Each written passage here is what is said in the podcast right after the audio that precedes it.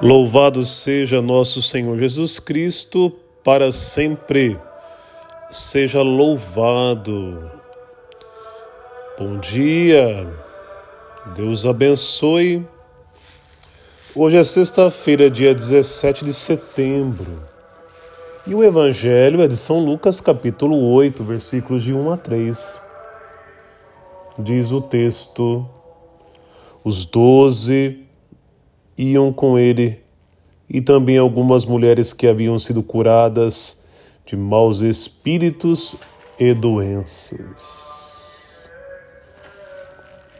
Maria, chamada Madalena, da qual tinha saído os sete demônios, Joana, mulher de Cusa, alto funcionário de Herodes, Susana e várias outras mulheres que ajudavam a Jesus e aos discípulos com bens, com os bens que possuíam.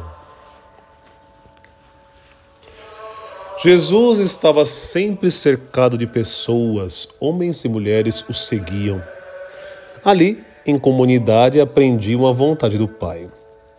Eram educados pelo próprio Senhor, partilhavam a vida, as alegrias, tristezas, histórias, a oração em comum. Eram responsáveis uns pelos outros e se ajudavam financeiramente. O Evangelho enaltece a importância da vida comunitária e mostra que a espiritualidade cristã se dá a partir de uma experiência eclesial. O ser cristão, o viver o cristianismo não, não pode ser considerado uma atitude isolada individualista. Não há correspondência entre o pensamento individualista fechado e egoísta uma religião privada com a proposta do cristianismo, do catolicismo.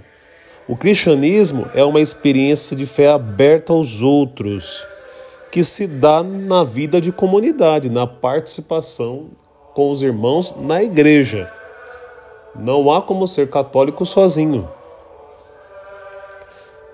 Uma doença pode nos impedir de ir para a igreja, mas estamos em comunhão a igreja leva ao viático, a Eucaristia, a comunhão ao doente para restabelecer, para estabelecer a comunhão do corpo de Cristo.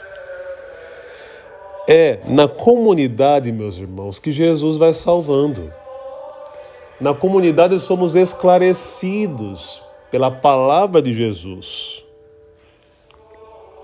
Hoje, Cristo ressuscitado nos alcança e salva pelos sacramentos pela palavra pregada.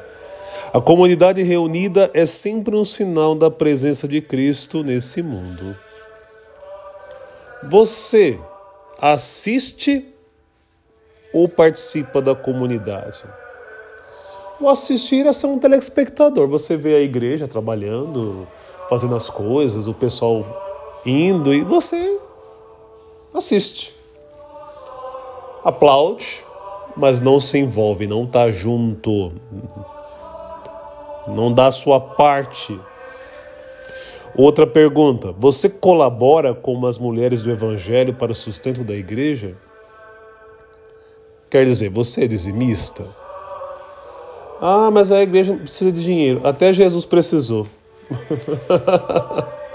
Até Jesus precisou. Imagine hoje também manter uma comunidade. Como é desafiador, especialmente em tempos de pandemia. Mas essas mulheres do Evangelho nos ensinam que é a gratidão a tudo aquilo que Jesus nos fez, numa atitude de confiança, que a pessoa partilha e entrega o que tem. Falta-nos muita gratidão, tem muita gente que não ajuda. Temos pessoas generosas, mas as coisas seriam mais fáceis, menos pesadas se todos colaborassem um pouquinho. Faça a sua experiência, oferte o seu dízimo, consagre aquilo que você tem. Que o Senhor abençoe nossa comunidade, que a gente possa viver bem uns com os outros, crescer na fé, ajudar uns aos outros que o Senhor abençoe a todos os dizimistas. Que o Senhor nos abençoe. Pai e Filho, Espírito Santo. Amém. Desejo a vocês uma ótima sexta-feira, um abençoado final de semana e obrigado pela audiência.